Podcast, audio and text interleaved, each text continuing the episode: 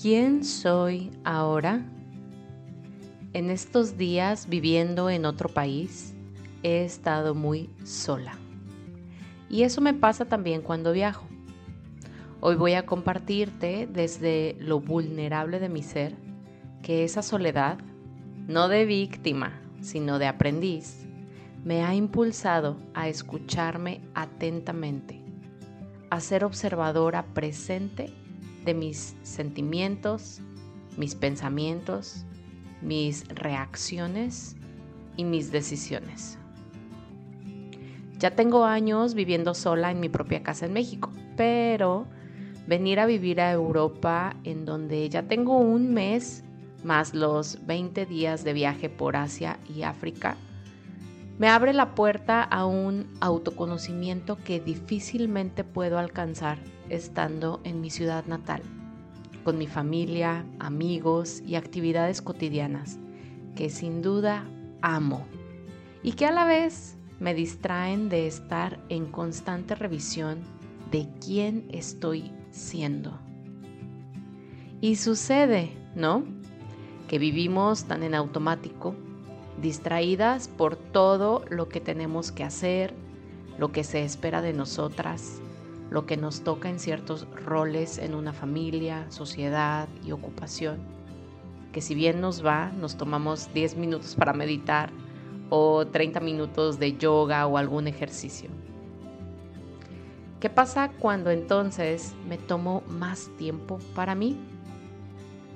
Pues esto, salen a la luz sombras que no había atendido y sí, me he sentido súper incómoda, con la mandíbula dolorida de tan tensa que se me pone, con momentos de llorar en la regadera. Y no, no me hace nada malo mi novio para que no se asuste mi mamá y mi familia que escuchan este podcast. Soy yo, enfrentándome a mí misma. Qué cosa más dura. Y a la vez tan satisfactoria.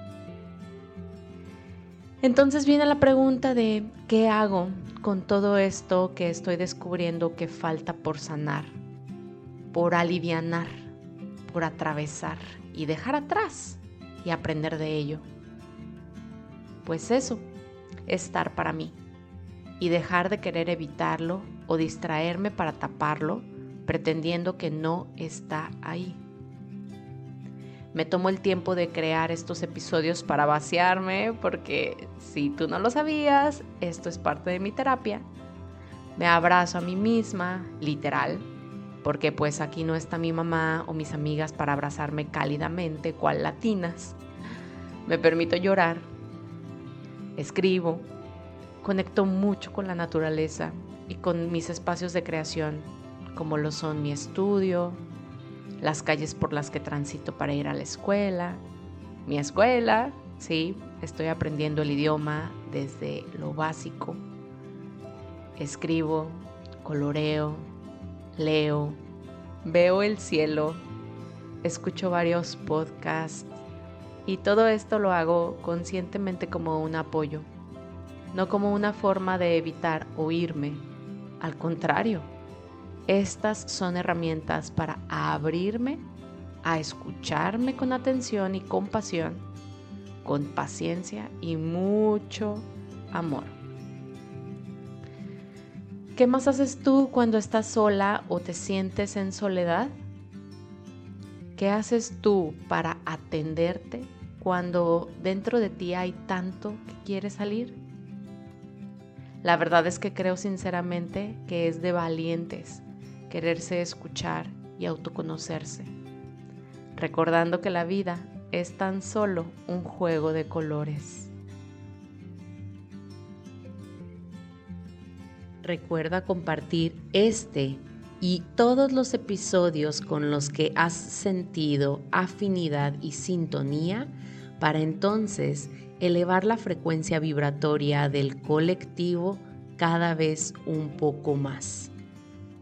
Nos vemos en Instagram o Telegram para compartir dudas y reflexiones. Gracias, gracias, gracias.